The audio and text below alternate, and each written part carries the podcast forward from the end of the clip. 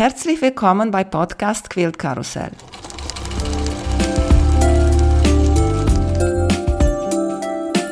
Mein Name ist Emanuela Jeske. Ich möchte euch in die wunderschöne Welt von Quiltern und Patchwork entführen. Heute dabei bei Quilt Karussell Henrik Müller von Herrschaften Müller. Hallo Henrik, wie geht's dir? Hallo Emanuela, äh, mir geht's gut. Wie geht's dir? Ja, mir geht's auch gut. Ich freue mich, mit dir zu erzählen heute. Ich habe dich bei Instagram entdeckt, weil du so schöne bunte Hexagons mit der Hand genäht hast. Erzählt uns, wie hast du mit Nähen und Quiltern angefangen? Ja, angefangen habe ich mit der Maschine, nicht von Hand. Und zwar habe ich im Internet irgendwo, und ich weiß nicht mehr genau wo und warum, aber ich habe eine Decke gesehen. Also damals dachte ich, das ist eine Decke, eine Tagesdecke, die lag so auf dem Bett und ich fand die wahnsinnig schön.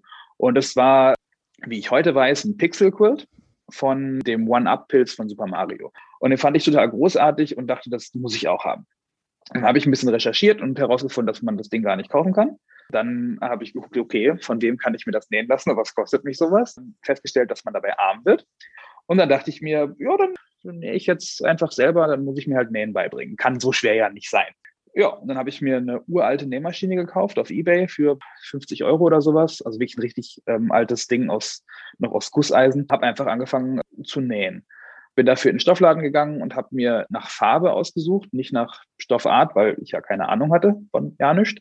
Und habe rausgesucht, und das äh, weiß ich immer noch ganz gut, weil das nämlich eine Katastrophe war, ein Niki-Stoff.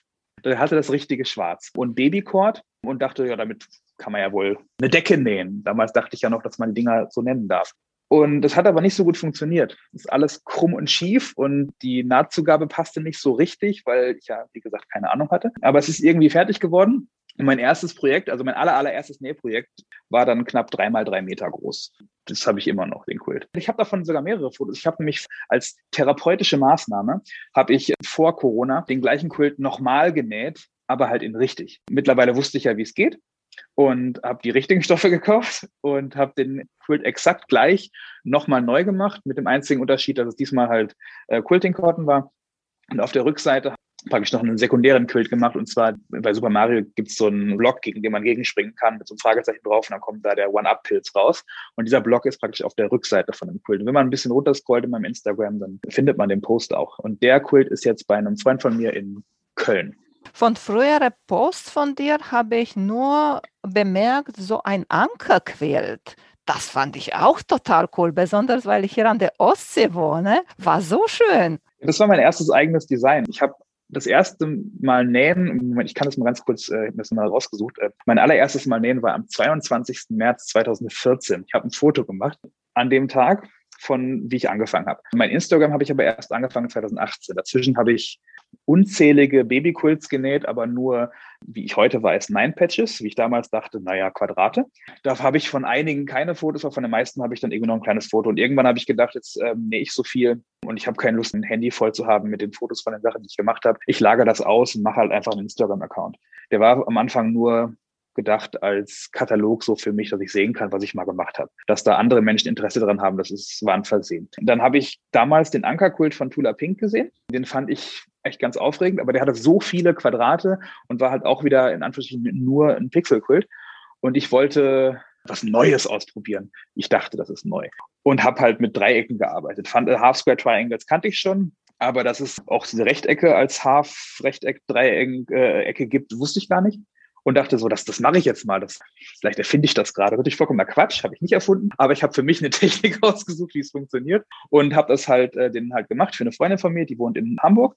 Und als ich schon dabei war, dachte ich so, ja, dann vielleicht kann ich da auch gleich so ein bisschen so ein Schnittmuster draus schreiben. Das war eine gewisse Herausforderung. Das ist auch nie so richtig fertig geworden. Ich glaube, eine, die mir gefolgt hat, die wollte das Muster haben. Und der habe ich das einfach per E-Mail geschickt, so wie ich das halt niedergeschrieben hatte. Und ich weiß gar nicht, ob ich das noch irgendwo habe, aber auf Instagram sieht man noch an einem meiner ältesten Posts halt die Skizze, die ich damals gemacht habe hat mich erinnert an den Tula Pink Quilt. Tula Pink, finde ich, macht immer so komplizierte Sachen. Die sind wunderschön, aber für mich, das ist zu viel, absolut zu viel, zu kompliziert. Und deine sozusagen, und das ist nicht schlecht gemeint, ich fand die viel einfacher, viel erreichbarer für mich, das nachzunähern. Verstehst du das? Da waren nicht ganz viele Schattierungen in den Pixeln drin. Das fand ich halt auch irgendwie spannend, das ein bisschen einfacher zu machen. Ja, ja.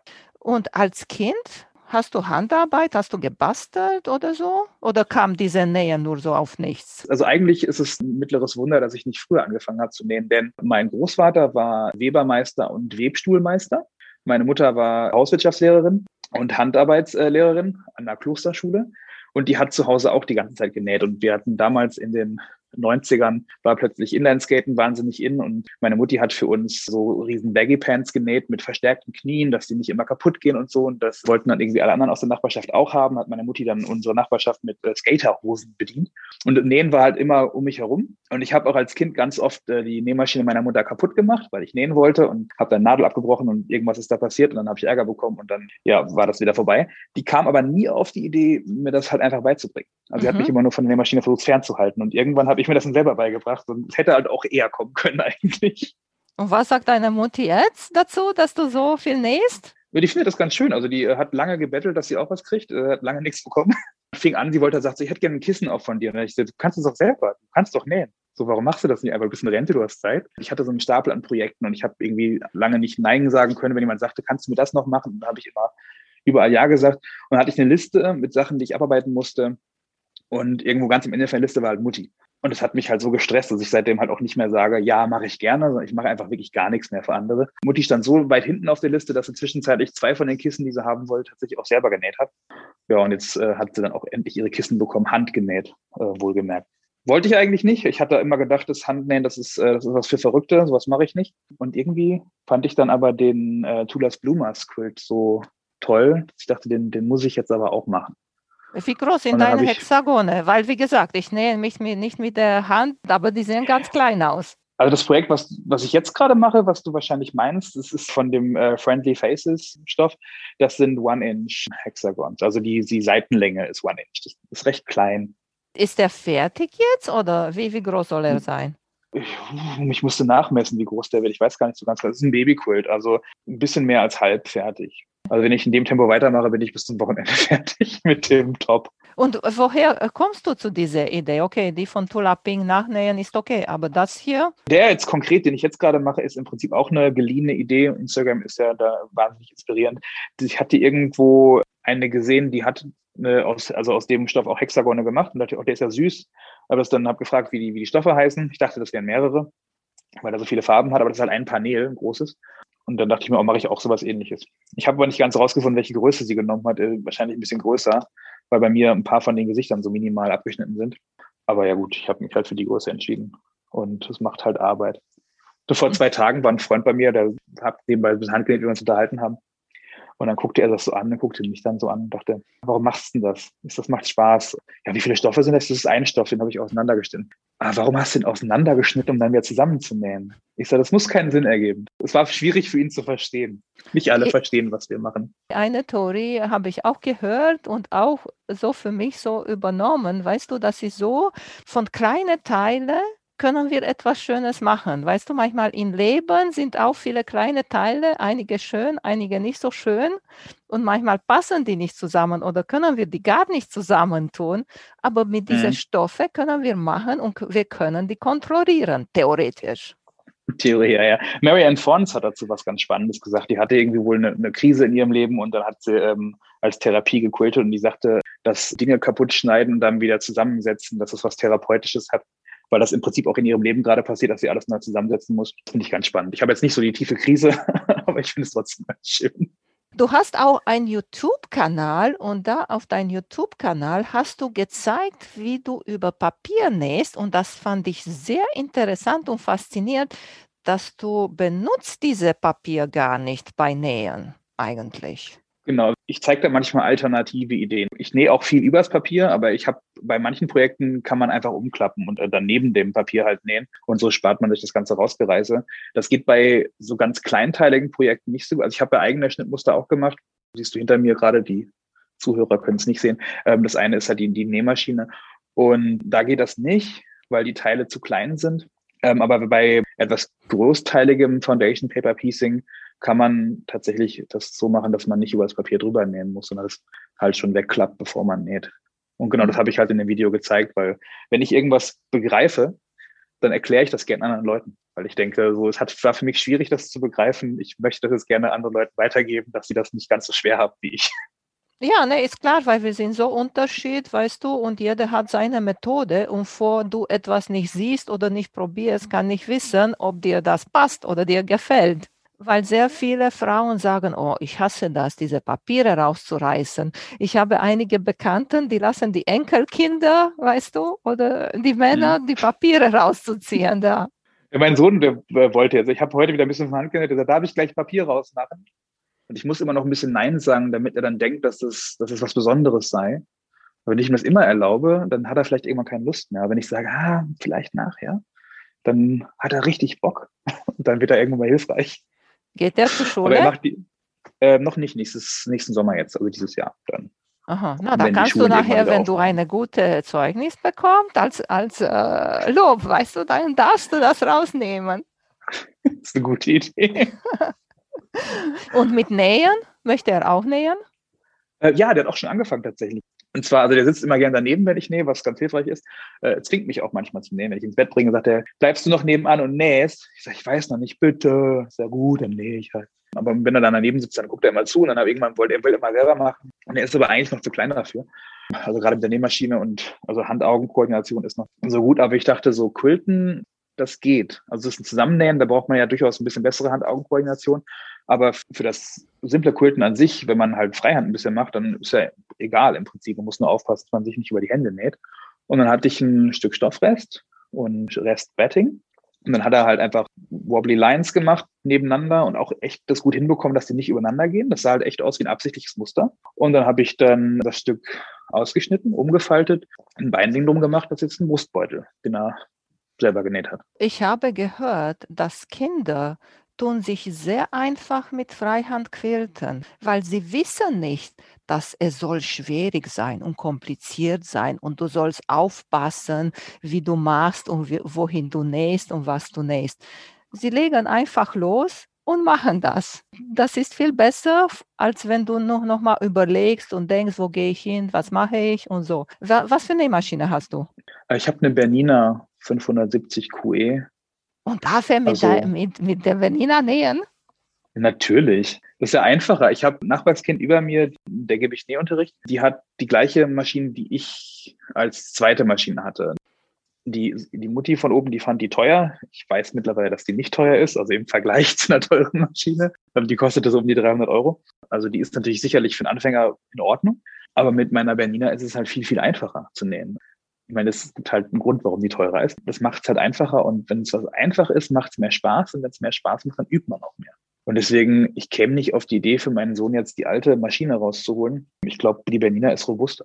Ich habe noch kein Glück gehabt, leider mit der Bernina zu nähen, weil ich finde auch sehr wichtig, wenn man sich besonders so eine teure Nähmaschine sich kauft, ich finde wichtig, dass man die probiert. Hast du die probiert oder nur so dir gekauft?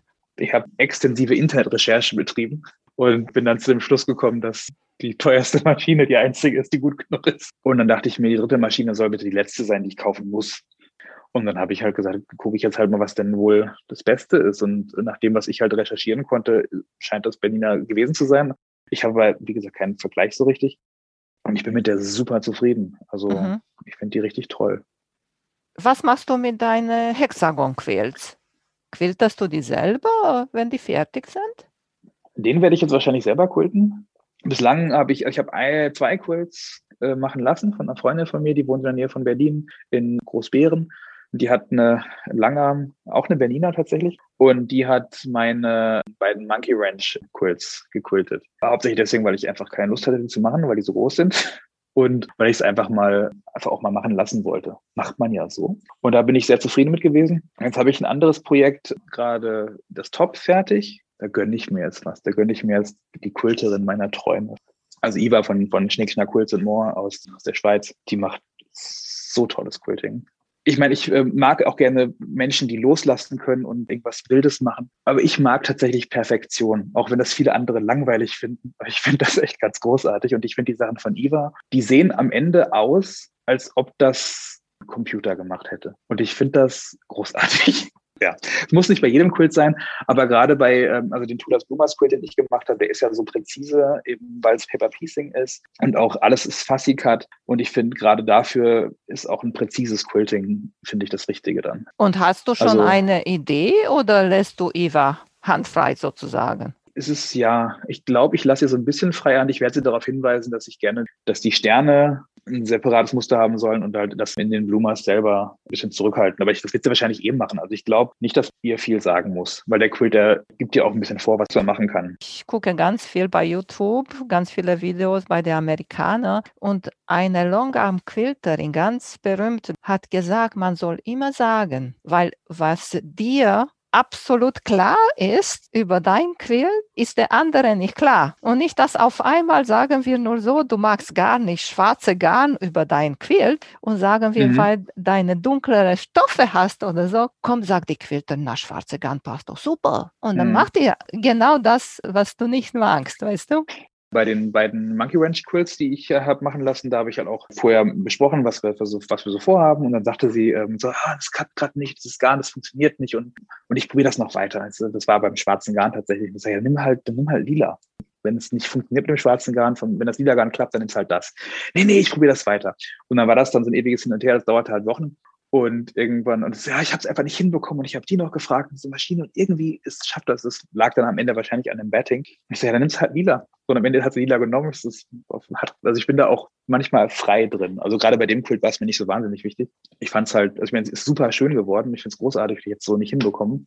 Und ich bin einfach froh, dass ich es nicht selber machen musste.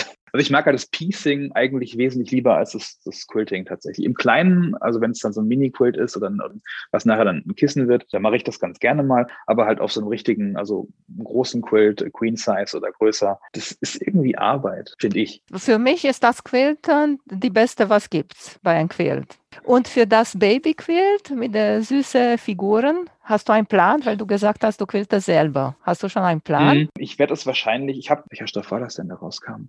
Als die äh, neue True Colors Serie von Tula Pink rauskam, da habe ich zufällig gerade in der Zeit, bevor das rauskam, was bei ähm, iHeart Tula Pink bestellt. Und da gab es dann das äh, Mini Charm Pack irgendwie mit dazu. Und das hatte ich dann, bevor das rauskam, und war davon ganz begeistert. Und da hatte ich halt auch ein Hexi-Kult ähm, mitgemacht. Es war ja nur ein kleines Stück. Im Prinzip halt reicht das für Kissen. Und da habe ich einfach parallel jeweils von dem Rand des Hexagons mit einem Viertel-Inch Abstand, glaube ich, Linien gekultet, dass es dann am Ende so ein sekundäres Sternmuster ergeben hat auf dem Hexagon. Das fand ich ganz schön. Das werde ich wahrscheinlich hier auch wieder machen. Es mhm. ist einfach. Die Linien sind praktisch schon im Quilt drin und es macht halt am Ende eine ganz tolle Textur. Und für ein Babyquilt ist auch gut, wenn man viel gequiltet ist, weil das wird auch hoffentlich viel gewaschen und die Eltern mhm. sagen nicht, was ist das denn für ein schönes Ding und liegt nur da im Schrank irgendwo. Bislang alle Babyquilts, die ich gemacht habe, wurden auch benutzt. Mal gucken, wer den hier bekommt. Ich weiß es noch gar nicht. Ich dachte, ist schon für jemanden bestimmt. Ich habe nicht für alles ein Ziel. Ich, ich nähe immer erstmal nur für mich. Ich bin, also nähen ist für mich,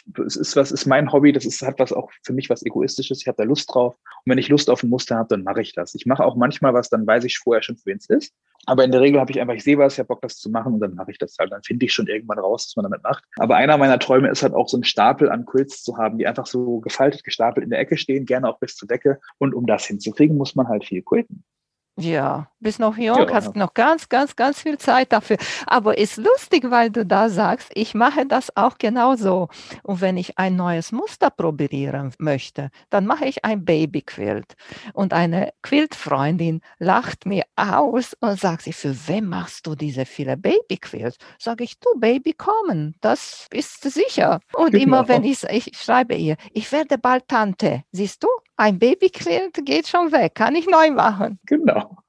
Ich mache Babyquilts auch oft als Testquilt. Also hinter mir siehst du gerade, da habe ich das Top gerade von dem großen fertig. Und das waren die Testblöcke. Also wenn ich Testblöcke mache, dann mache ich daraus, je nachdem wie viele ich habe, Babyquilt oder Kissen. Ich bin immer mit den meinen Seitenprojekten schneller fertig als mit dem Hauptprojekt. Also wenn ich einen großen Quilt mache, das hat, anfangs war das versehentlich und jetzt mache ich es absichtlich, dass ich noch während ich im Prozess drinne bin, kurz mich einen Tag beiseite nehme und sage, jetzt mache ich was fertig. Um nochmal so ein, also mir fällt das deutsche Wort gar nicht ein, so Instant Gratification, dass man sofort hat was geschafft, man hat einen Sense of Accomplishment. So ein Quilltop, das dauert ja manchmal Wochen, Monate oder Jahre, je nachdem, was man halt gerade macht. Und wenn man zwischendurch von den Resten irgendwas macht, was dann einfach schon fertig ist, dann kommt das einem nicht mehr so endlos vor. Und das mache ich gerne. Und deswegen habe ich dann immer auch eigentlich Kissen, die zu einem Quilt dazu passen. Manchmal ein Babyquilt, der dazu passt. Also gerade von den Tulas Plumas, da habe ich ja, ich habe immer gesagt, es waren knapp drei, aber ich glaube, es waren sogar ein bisschen mehr als zwei Jahre nur, äh, dran gearbeitet. Und ich hatte halt so die ersten Plumas, die waren noch sehr monochrom. Die haben dann am Ende nicht mehr so richtig reingepasst in das fertige Projekt. Und dann habe ich daraus ähm, halt Kissen gemacht. Und ich habe aus einigen, dann hatte ich so ein großes Stück, dass es im Prinzip dann die Mitte wurde für einen Babyquilt. Und den hat jetzt äh, ein guter Freund von mir. So, wie viele Projekte hast du jetzt angefangen? Diese Frage, die kann man ja auch als Angriff verstehen. jetzt gar nicht. Ich habe tatsächlich meinen Stapel an Projekten ganz gut abgearbeitet. Also ich habe im Augenblick zwei fertige Quilltops. Nee, stimmt nicht. Drei fertige Quilltops im Schrank liegen. Wobei der eine liegt deswegen im Schrank, weil ich den, ich weiß nicht, was ich damit machen soll. Ich bin irgendwie, ich habe das Ding fertig genäht und denke, was habe ich da gemacht? Und der geht an eine Freundin von mir, die hat eine frische Langarm gekauft. Und der habe ich gesagt, hier, nimm den, mach damit egal was. Hauptsache, das Ding ist nachher gequiltet und dann kann ich da ein Bein dran machen und dann ist das fertig. Und wenn du da Übungsstiche drin machst, ist mir vollkommen Wumpe. Das Ding muss halt gequiltet werden, damit es aus meinem Schrank rauskommt. Und dann habe ich halt zwei Tops drin, die, also einmal den Blumas Quilt, der ist jetzt fertig, und dann der Serpentine Quilt, der ist fertig im Schrank. Und dann habe ich das Hexagon Projekt, was ich gerade hier mache. Das ist aber jetzt, also Paper Piecing halte ich gesondert von meinen anderen Nähprojekten im Kopf. Und zwar, weil meine Paper Piecing Projekte sind nicht Sachen, die ich fertig haben will in der Regel, sondern das ist was, dann habe ich, kann ich immer nähen. Also ich habe selten Langeweile. Wenn ich unterwegs bin und ich habe irgendwo, ich habe eigentlich immer was mitzunähen im Rucksack. Und dann kann man, wenn man mal eine halbe Stunde Zeit hat, irgendwo auf Warte, dann Nadel und Faden raus und dann nähe ich halt. Sehe ich halt aus wie so eine bekloppte alte Oma, die in der Ecke sitzt und näht. Und das finde ich gut. Und so kommen halt dann Projekte zustande. Der Tulas Blumas Kult, der ist halt so fertig geworden. Jetzt war der halt fertig. Also das Top. Und dann brauchte ich was Neues. Und ich hatte zum Glück schon, während ich das eine fertig gemacht hatte, die, die ganzen Hexis vorbereitet.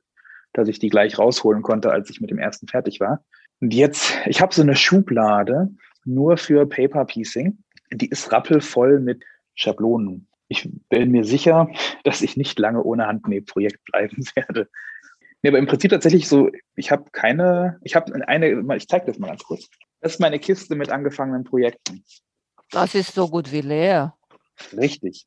Da drin ist tatsächlich gerade nur ein paar Stoffreste für ein meiner FPP-Muster, das ich fertig geschrieben und auch schon veröffentlicht habe, aber noch gar nicht selber für mich genäht habe. Ich möchte es nicht wegräumen, deswegen liegt es da, damit ich es irgendwann tatsächlich mal mache. Auf meiner Liste an Dingen, die ich tun muss, ist noch ein Quilt für einen Freund, der langsam ungehalten wird, weil ich ihm das vor fast zwei Jahren versprochen habe, dass ich den mache. Und den müsste ich dann jetzt als nächstes machen. Und ein anderes Projekt, das habe ich ähm, auch ein bisschen auf Halter geschoben im Kopf. Ähm, das wollte ich eigentlich für dieses Jahr für den Quilt Market machen, aber Corona ist passiert und das, weil ich jetzt nicht weiß, bis ich irgendwann mal sicher in die USA fliegen kann, habe ich das Projekt noch gar nicht angefangen. Da kann ich auch noch gar nichts zu sagen, weil das nämlich streng geheim ist. Und wenn du für jemand nähst, zum Beispiel diese Freund, die schon seit zwei Jahren wartet auf ein Quilt von dir, wie gehst du da dran? Wie suchst du die Stoffe oder die Muster oder wie, oder denkst du, was will ich machen und wenn dir gefällt, ist gut, wenn nicht, Pech?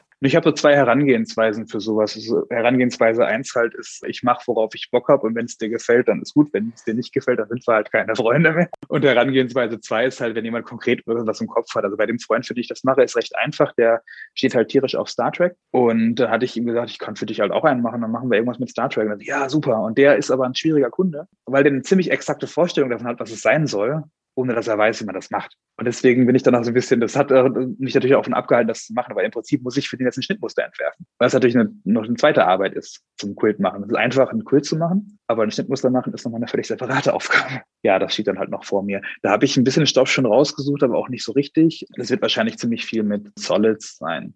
Und weil du jetzt über Muster machen erzählt hast, ich kenne deine Swiss Machine und dann Pressing Matters und hast du auch nochmal der Rollschneider, wie heißt der Rollschneider? Genau. Heißt, heißt der, heißt, der auch so äh, lustig? Simi Rollin heißt der. Das sind immer blöde Wortspiele, das ist ein bisschen ja, so. deswegen finde ich so Ding. lustig. Hast du so von Anfang an die Idee gehabt, willst eine Serie Muster machen mit Thema Nähen? Mhm. Es hat angefangen tatsächlich mit dem Swiss Machine Blog. Ich habe halt dann angefangen mit Paper Piecing und ich habe für mittlerweile würde ich fast sagen Freundin Pattern-Test gemacht. Das war Penny Spool Quilts. Die macht äh, ganz tolle Muster. Und da hatte ich einen Blog getestet und ich fand den ganz schön. Auf dem sitze ich gerade. Auf dem Blog sitze ich immer, wenn ich nähe. Das ist mein Nähstuhl. Und das fand ich ganz schön. Und dann habe ich halt angefangen mit Paper Piecing und fand das toll, weil man da halt ziemlich exakt Bilder nachnähen kann. Und dann wollte ich eine Nähmaschine nähen. Und ich mag gerne mich mit den tatsächlichen Sachen umgeben. Also ich, wenn ich eine Idee im Kopf habe, muss es genau das sein. Und ich habe halt überall nur Nähmaschinenmuster gefunden von halt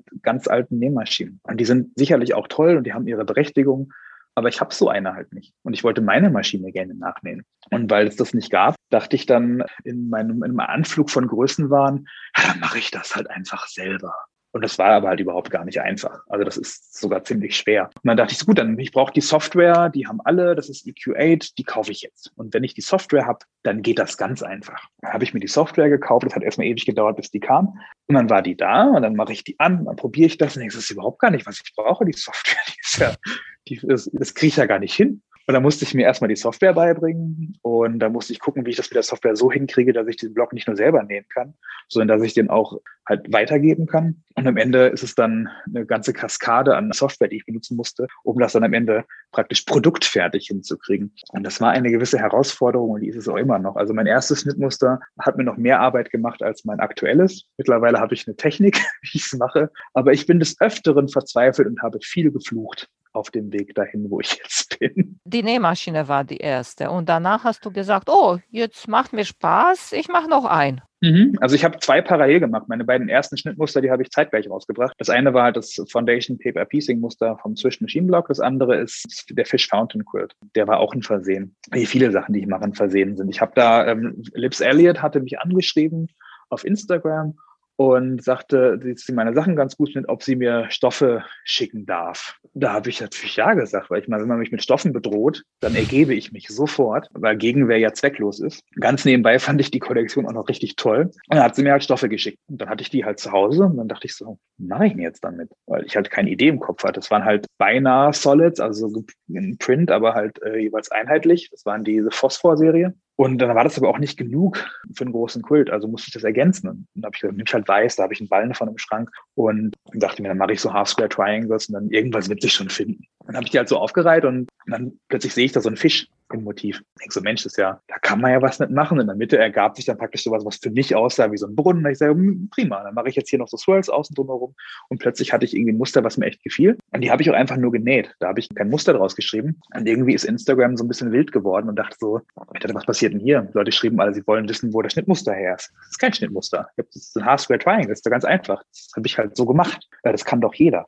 Und Leute sagten, ja, ich will aber ein Schnittmuster haben. Ja gut, wenn er mich mit Geld bedroht, kriegen wir hin. Und dann habe ich daraus halt ein Muster geschrieben. Und dann habe ich halt nach Pattern-Testern gesucht und die habe ich dann auch zahlreich gefunden, sehr schnell. Also ich konnte mich da vor Anfang auch kaum retten. Und dann habe ich halt parallel den Swiss Machine Block gemacht und dachte, ja, warum nicht einfach zwei zeitgleich machen? Das wäre ja auch sonst zu wenig Arbeit. Und so kam ich halt mit den beiden halt dann zeitgleich raus. Und da hatte ich irgendwie auch schon so ein Notizbuch. Ich bin eigentlich kein Notizbuchmensch, aber ich habe mir extra für mein Nähprojekte eins gekauft und habe dann so überlegt, so was könnte ich denn noch für Blöcke machen? Dann hatte ich halt so eine Liste, die wurde immer länger und immer länger und immer länger. Und stellt sich raus, dass irgendwie alles erstmal mit Thema äh, Nähen ist. Und ich hatte so ein bisschen die Idee dahinter, mein Nähzimmer praktisch nachzunähen, weil ich habe ja angefangen mit der Maschine, die halt meine ist und auch bei anderen Sachen halt so die Sachen, die ich halt um mich herum habe, also nicht einfach irgendeine Garnrolle, sondern halt eine Oracle Garnrolle, weil das das Garn ist, das ich benutze, was ich halt schön finde. Und der Rollschneider, da gab es halt auch schon ein Schnittmuster von einem anderen Rollschneider. Ich ich nehme immer den von Tula Pink, der ist ergonomisch geformt, der sieht ganz süß aus. Den will ich haben. Und das Einzige, was ich nicht habe, ist das, ähm, das Bügeleisen von Pressing Matters. Es gibt es nämlich nicht in Europa. Das ist praktisch so der Teil des Quills, der so ein bisschen so meinen Wunsch widerspiegelt. So, das Ding hätte ich ganz gern. Das wundert mich, weil eigentlich kann man alles kaufen jetzt. Ja, aber das Problem tatsächlich bei den Bügeleisen ist, das Stromnetz in Europa ist halt ein anderes als in den USA. Und die Dinger, wenn man die jetzt kaufen, aber dann bräuchtest du halt irgendwie so einen Konverter, damit das Ding funktioniert. Da klar, da meine Longarm-Maschine hat so einen. Und das ist alles genau. Gut. Ich warte, ich meine, die werden sicherlich in Europa rauskommen und so lange warte ich jetzt halt. Solange, ich habe ja auch noch ein Bügeleisen, das funktioniert. Und vielleicht habe ich sogar drei Bügeleisen, wer weiß schon so genau. Naja, und dann irgendwann gibt es halt mal das Pressing Matters und so lange warte ich halt. Ich finde, du machst sehr, sehr viel, aber ich finde, das ist auch schön, weil dann wird dir nicht langweilig. Weißt du, wenn du sagst, okay, ich habe genug von über Papier Hexagone nähen, dann mache ich eben etwas anderes. Ja, ich tatsächlich, äh, immer wenn ich was Neues gelernt habe, denke ich so, super, das kann ich jetzt was mache ich jetzt? Im Prinzip mag ich das nicht gerne in was nicht gut sein. Und trotzdem hole ich mir immer neue Herausforderungen und am Anfang ist man halt nicht gut drin. Dann kann man es plötzlich und dann kommt die nächste Herausforderung. Mit dem hinter mir hat es auch, das waren Kurven, habe ich vorher nie genäht. Und ich habe mich auch nicht damit auseinandergesetzt, dass es schwierig sein könnte. Habe erst nachher gelernt, dass Menschen das schwierig finden. Und ich habe da einfach mit angefangen und denke so, äh, kann ja so schwer nicht sein. Und dann habe ich es halt irgendwie hinbekommen und dann fand ich es auch nicht mehr schwer. Und jetzt sage ich allen Leuten, dass sie keine Angst haben brauchen vor Kurven, weil die nicht so schwer sind, wie das alle sagen. Man muss mal probieren. Und wenn ja. man nicht kann, dann hat man gelernt, ist nicht für mich und, und das war's. Genau. Und es gibt ja auch für alles, gibt es ja auch Tricks und Kniffe. Also am Anfang, als ich angefangen habe zu nähen, musste halt alles schnell gehen. Weil man will ja fertig werden, man hat ja viele Pläne. Und mittlerweile weiß ich halt, dass wenn man Dinge nicht schnell, schnell macht, dass das in der Regel sogar tatsächlich schneller geht, als wenn man es schnell, schnell macht. Also ich stärke mittlerweile fast alle Stoffe. Nur für wenige Projekte stärke ich nicht. Und das Stärken dauert halt. Die Zeit spare ich aber nachher halt im Grid-Prozess dreifach wieder ein. Ja, na klar, du nähst auch ganz viel auch bei Hexagon und auch bei den Kurven da. Nähst du ganz viel auf Bias, Schräge. Dann hilft ja. dir die Stärke. Jetzt, dass du über Kurve nähen gesagt hast. Mhm. Wie, wie hast du das gemacht? Hast du mit Stecknadel genäht? Hast du Stecknadel benutzt oder nicht? Weil es sind einige, die sagen Stecknadel und so viele wie möglich. Habe ich ein paar Videos gesehen. Ich glaube, da waren gefüllte tausende Stecknadeln in so ein 10 Zentimeter Kurve oder so. Das ist ein sehr kontroverses Thema. Also ich glaube, in der, in der Quilting-Szene kann man über die Frage, benutzt du Stecknadeln, durchaus einen Glaubenskrieg lostreten. Ich klebe überall, wo ich kann. Also Glue-Basting, finde ich, ist ein Geschenk der Götter oder wie auch immer. Mache ich total gerne. Die Kurven, die, die klebe ich tatsächlich. Mittlerweile mache ich so, ich klebe und ich nehme auch noch Stecknadeln dazu, weil warum auch nicht? Und auf die Art und Weise näht sich das praktisch von alleine. Ich habe das vorbereitet in, in ein paar Minuten und dann kann ich die einmal zack, zack nacheinander durchnähen auf Kette und dann bin ich da ratzfatz mit fertig. Also ich habe jetzt für den Serpentine Quilt die, die inneren Kurven die ein bisschen komplizierter sind, die habe ich vor zwei Tagen fertig gemacht. Und für die Hälfte der Blöcke habe ich eine, Stunde gebraucht. Und das ging halt dann super schnell, weil ich hatte meine Technik, habe alles auf einmal gemacht, habe ein bisschen geklebt, ein bisschen gepinnt und dann zack einmal durchgenäht und dann war die Sache gelaufen. Was ich immer stützig macht, ist diese Kleber. Weißt du? Mhm. Dass er, klar, ist er da drin zwischen die Stoffe.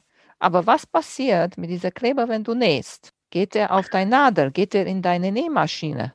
Es hängt ja davon ab, welchen Kleber du nimmst. Also ich habe äh, diesen Soline-Kleber, der ist ja im Prinzip das Prittstift. So, es ist einfach nur ein anderes Format, aber das ist der gleiche Kleber, den es, also in Deutschland ist es Prittstift, in, in den ähm, USA ist es Elmer's äh, Glue Stick und so, das ist alles das gleiche. Im Prinzip ist es ein wasserlöslicher Kleber, der ist erstmal trocken, wenn der getrocknet ist und verklebt er auch die Nadel nicht. Ich habe da nie Schwierigkeiten mit gehabt. Also ich habe ganz dünnes Klebeband, womit ich äh, meine Reißverschlüsse zwischenfixiere. Ich weiß gar nicht, wie das heißt. Und wenn man da drüber näht, da verklebt die Nadel. Also das, das da muss man aufpassen, wenn man daneben näht. Aber bei dem ähm, Soline Glue Pen habe ich überhaupt gar keine Schwierigkeiten. Mhm. Abgesehen davon, dass ich es auch wirklich nur in der Nahtzugabe klebe. Weil es könnte ja mal sein, dass ich ein Projekt mache, was ich nachher nicht direkt wasche. Und den Kleber, den müsste ich dann ja irgendwie rauswaschen. Und wenn der in der Nahtzugabe drin ist, dann ist es aber halt, dann sieht man das nicht. Weil jetzt über deine Projekte gesprochen habe und was du noch nähen willst, was hast du noch vor? Hast du etwas, das so irgendwo gesehen hast und noch nicht angefangen hast, aber findest du sozusagen ganz heiß? Das ist eine lange Liste. Ähm, ich glaube, das nächste, wo ich Lust drauf habe, ist den Tula Sunrise und dann habe ich noch ein anderes Paper Piecing Projekt. Ich habe den Namen gerade nicht parat. Also einen Tula Nova habe ich. Also Tula Pink ist ein wiederkehrendes Thema in meiner Welt. The Swinging Old Lady ich gerne machen.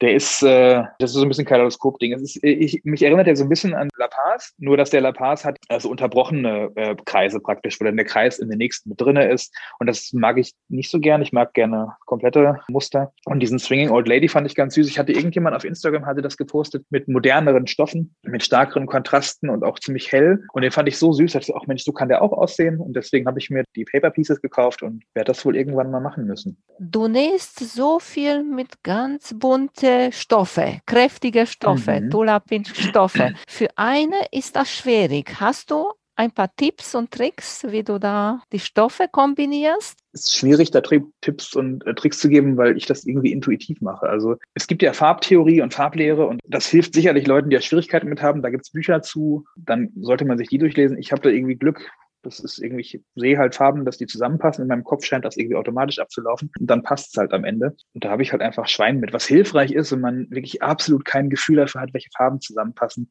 dann sollte man sich einen Designer suchen, der volle Kollektionen rausbringt. Dann weiß man, innerhalb der Kollektion passt alles zusammen. Also Tula Pink, Kate Fassett, Lips Elliott, die machen halt Kollektionen, wo man weiß, okay, diese Kollektion, da passt alles zusammen, da kann man im Prinzip gar nichts falsch machen. Weil wenn man wild mischt, muss man halt, entweder muss einem egal sein, dann ist es eh egal, oder man muss halt Intuition haben oder es halt gelernt haben. Und da weiß ich halt auch nicht so richtig, wie man dabei helfen kann. Es gibt ganz tolle YouTube-Videos dazu, also die, die ich kenne, sind aber alle auf Englisch. Ich weiß gerade nicht, ob das allen hilft. Just Get Done Quilts hat ganz tolle Videos zur Farblehre.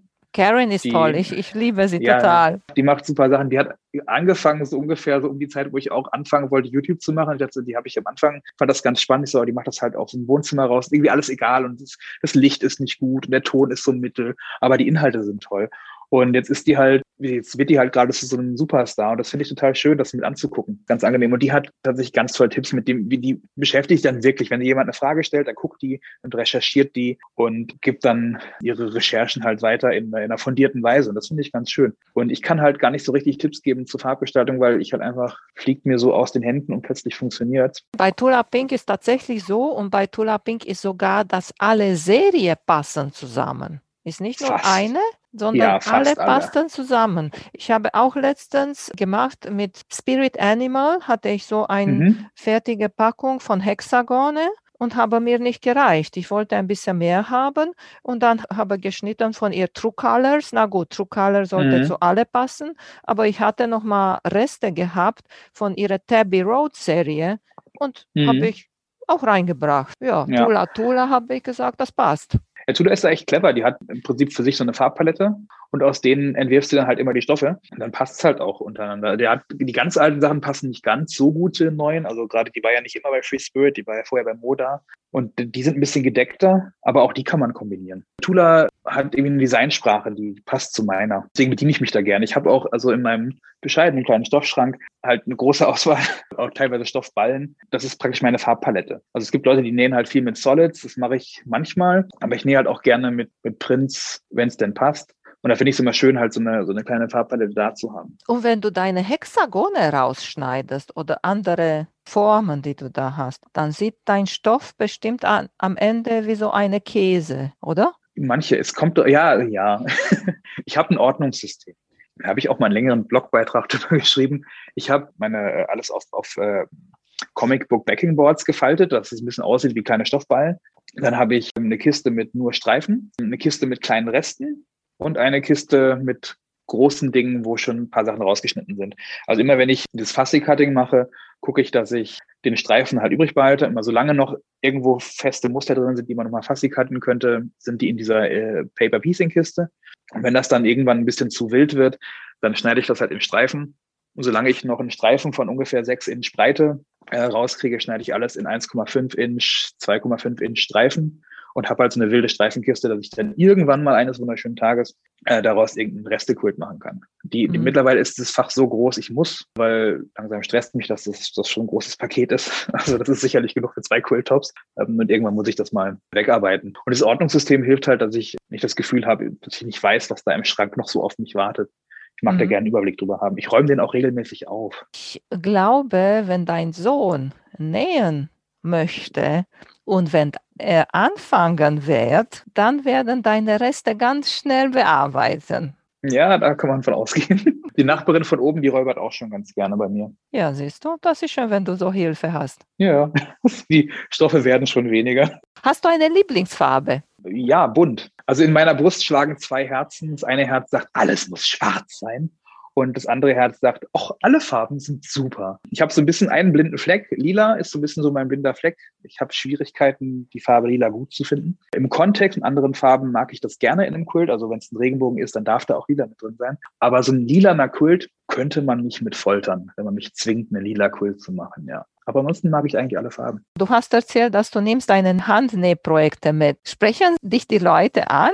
Weil zum Beispiel einmal bin ich beruflich nach Berlin gefahren und ich hatte ganz viele kleine Quills gehabt und ich musste daran die Tunnel annähen. Oh, das war schon Drama für mich, aber habe mitgenommen auf dem Zug und ich habe gesagt, ich mache das. Und tatsächlich hat mich eine junge Frau angesprochen und wir haben erzählt und sie hat mir äh, gezeigt, was sie für ihren Sohn genäht hat und sowas. Das fand ich richtig schön. Ich hatte das im Zug einmal. Da bin ich, ich bin nach Hamburg gefahren, einen Freund besuchen und habe halt dann auch genäht, weil ich ja Zeit hatte und hatte meine Kopfhörer drin und näh und bin so ein bisschen in meinem selbstgewählten Digitalautismus verfangen. Und hinter mir, ich habe es aus dem Augenwinkel gesehen, dass hinter mir in der Sitzreihe eine ältere Dame saß und die hat gestrickt. Dann hatte ich irgendwann meine Kopfhörer kurz nicht drin, auf jeden Fall, ich habe sie dann irgendwie gehört und dann sagte sie, ich glaube, ich weiß, was Sie da machen.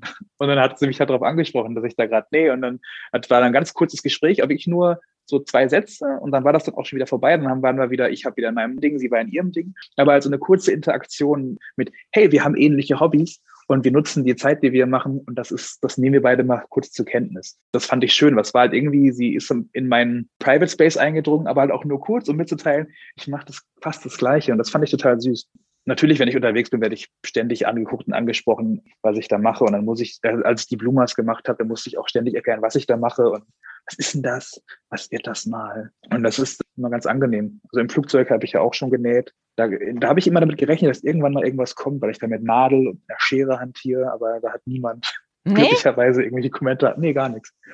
Ich habe tatsächlich sogar meine richtige Schere mit dem Flugzeug gekriegt. Also eine ganz kurze, aber trotzdem, die ging wohl irgendwie durch. Ich habe gehört, dass sogar Kay Fassett hat im Zug das Strickern gelernt. Er ist in England mit dem Zug, als er in England angekommen ist. Er ist im Zug gefahren und da hat eine Frau gesehen, die gestrickt hat und von ihr hat er stricken gelernt und seitdem ging los bei ihm. Gestrickt habe ich früher auch, nie besonders gut. Ich habe dann irgendwann angefangen, habe ich auch Socken stricken gelernt.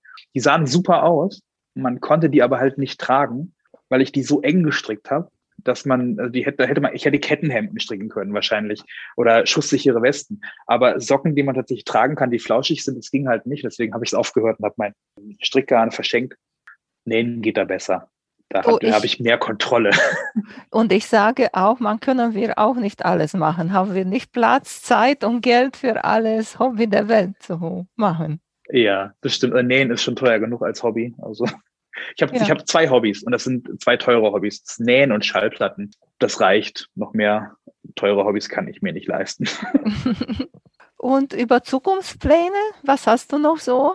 Ja, ich werde wahrscheinlich weitermachen mit Schnittmustern. Ich hatte mir das ehrgeizige Ziel gesteckt, jeden Monat eins rauszubringen. Es hat erst schon einen Monat lang nicht geklappt, zumindest nicht am Datum. Also es hat dann doch geklappt, aber es war noch nicht am 15. Und äh, das versuche ich weiterzumachen. Ich hoffe, dass ich das auch jeden Mal hinkriege. Ich habe eine lange Liste tatsächlich an, an Schnittmuster-Ideen, die ich umsetzen möchte. Im Augenblick arbeite ich an einer, die eigentlich in fünf Tagen rauskommen soll.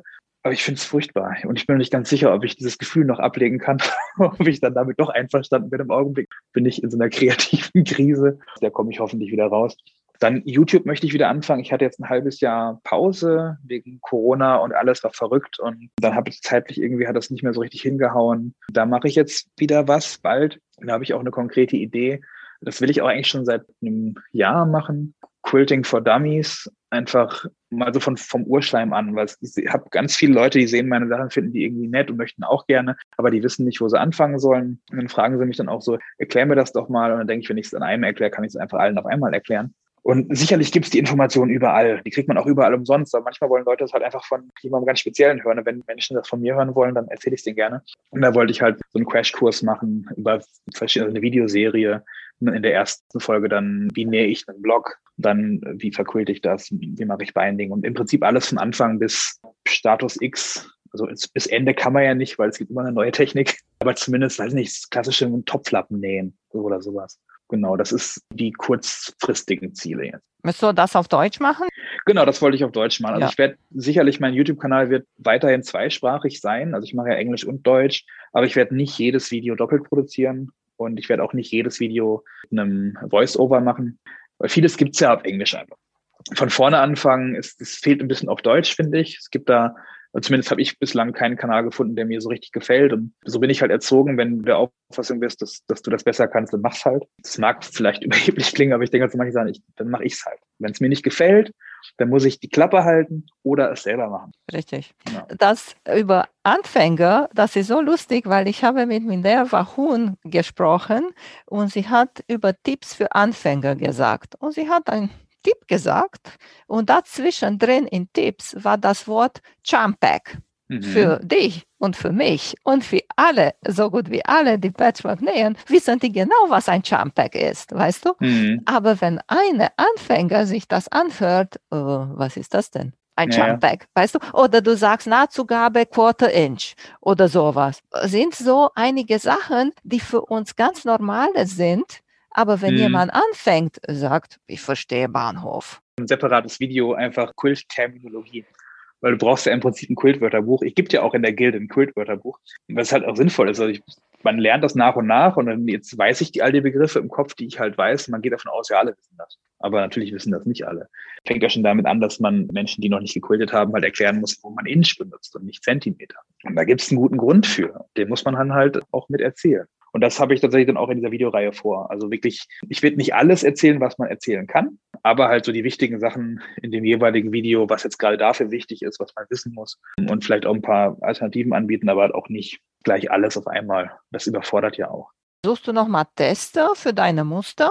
Ja, im Augenblick habe ich tatsächlich, ich habe ja ähm, die Aufrufe gemacht gehabt für mein erstes Muster und habe da jetzt eine Facebook-Gruppe mitgemacht, die ist geheim, die findet ihr nicht, egal wie viel ihr sucht. Aber wenn ich wieder mal einen Tester suche, dann werde ich dann, dann muss man auf Instagram gucken, weil wenn ich suche, dann mache ich auf Instagram eine Story, weil ich, die kann ich halt löschen, wenn ich zu viele Anfragen bekomme.